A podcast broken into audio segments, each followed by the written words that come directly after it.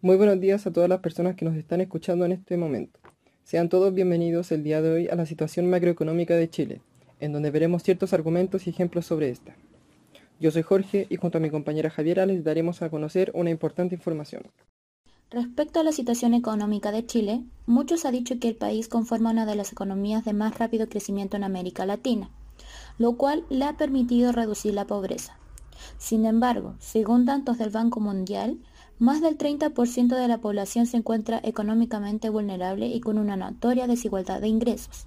Ahora, Chile se encuentra atravesando un proceso histórico en el que debe enfrentarse a ciertos aspectos sobre su modelo económico, su gobernanza y su contrato social.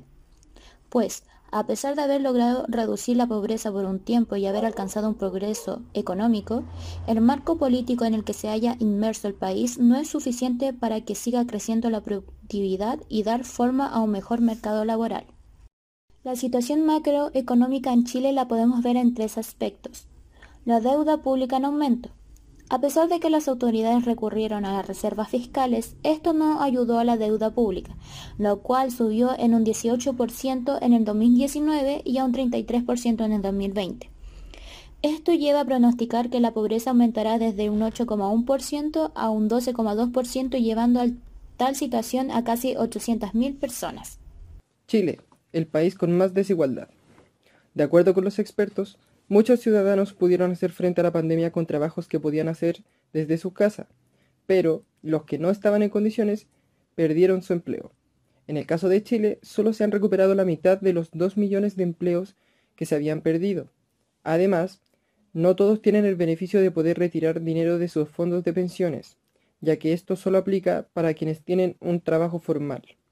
El economista de la Fundación Sol, Marco Kremerman, asegura que la mitad de los trabajadores en Chile tiene un salario que es menor al promedio de los 400 mil pesos, lo cual equivale a 550 dólares, cuando el costo de la vida del país es mucho más alto en comparación con otros países de la región. Economía en desplome. En el contexto de la pandemia, la economía de Chile se ha desplomado hasta el extremo de vivir la peor recesión en décadas. Para el 2020, el PIB se contrajo en un 6,0% debido a un relajamiento de las medidas de confinamiento, lo cual permitió una recuperación parcial. Sin embargo, la situación económica de Chile previa a las elecciones es que millones de empleos se han perdido y dicha situación ha afectado en mayor porcentaje a los trabajadores del comercio y a las mujeres. Respecto a la hotelería y a la agricultura, estas también experimentaron un declive y con ello la clase media se debilitó más.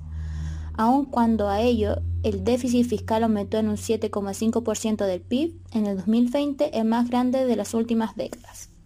A continuación, les daremos a conocer tres ejemplos que afectan o que influyen en la economía del país. Uno de los ejemplos más realistas que podemos dar es la cesantía que se ha producido el país con respecto a muchos trabajadores que no podían cumplir con sus labores desde sus casas.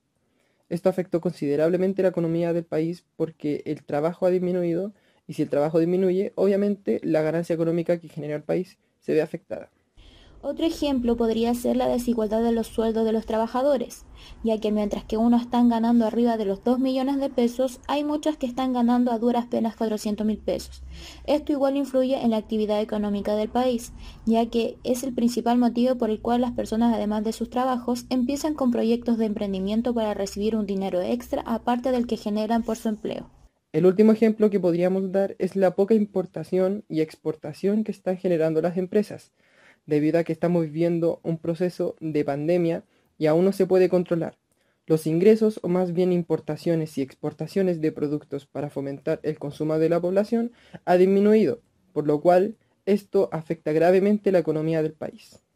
Para concluir, podemos inferir que la situación macroeconómica actual de Chile no es muy buena. Esto debido a que está pasando por un momento difícil el país, o más bien dicho, está pasando por una crisis. Todo esto es por la pandemia que estamos viviendo actualmente a nivel mundial, de cual muchos países están pasando por lo mismo que Chile en cuanto a la macroeconomía. Esto también está asociado a todas las personas que han perdido sus empleos y que el gobierno, en palabras sencillas, le ha dado la espalda, ya que las ayudas que el gobierno ofrece no son para todas las personas. Esperamos que esta crisis económica por la cual el país está pasando se solucione lo más pronto posible y así todas aquellas personas que perdieron sus empleos los puedan recuperar.